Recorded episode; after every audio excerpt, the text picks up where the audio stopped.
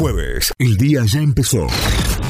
Y esto es lo que tenés que saber para arrancar. En Notify. Ahora sí, vamos a las noticias. Nos informamos a través de la web, nos informamos a través de notify.com.ar. Promulgaron la ley de alcohol cero al volante y ya rige en todas las rutas nacionales. El Poder Ejecutivo Nacional promulgó la ley de alcohol cero al volante que prohíbe la conducción de vehículos con una alcoholemia superior a cero y ya rige en todas las rutas nacionales del país, además de en 13 provincias y al menos 50 municipios que ya contaban con la normativa de este tipo.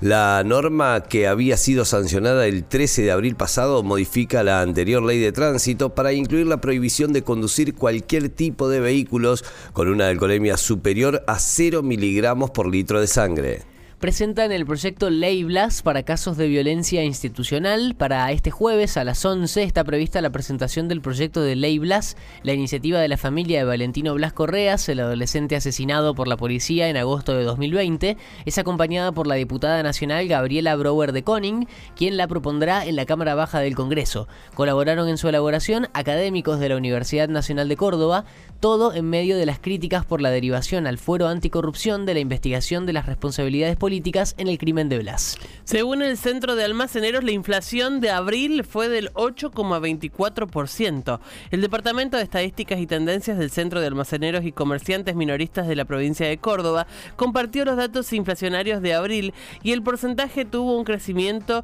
y, eh, se posicionó cerca del 8,24%. En este sentido, informaron que la inflación acumulada durante el primer cuatrimestre del año alcanzó los 30,78 puntos porcentuales.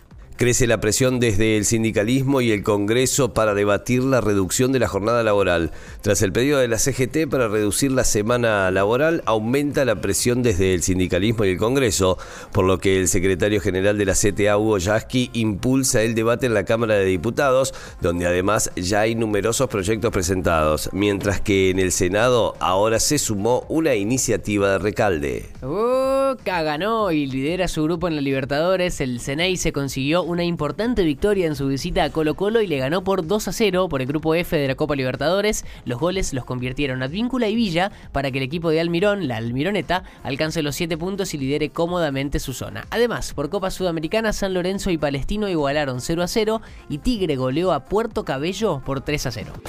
Notify, las distintas miradas de la actualidad para que saques tus propias conclusiones. De 6 a 9, Notify, plataforma de noticias.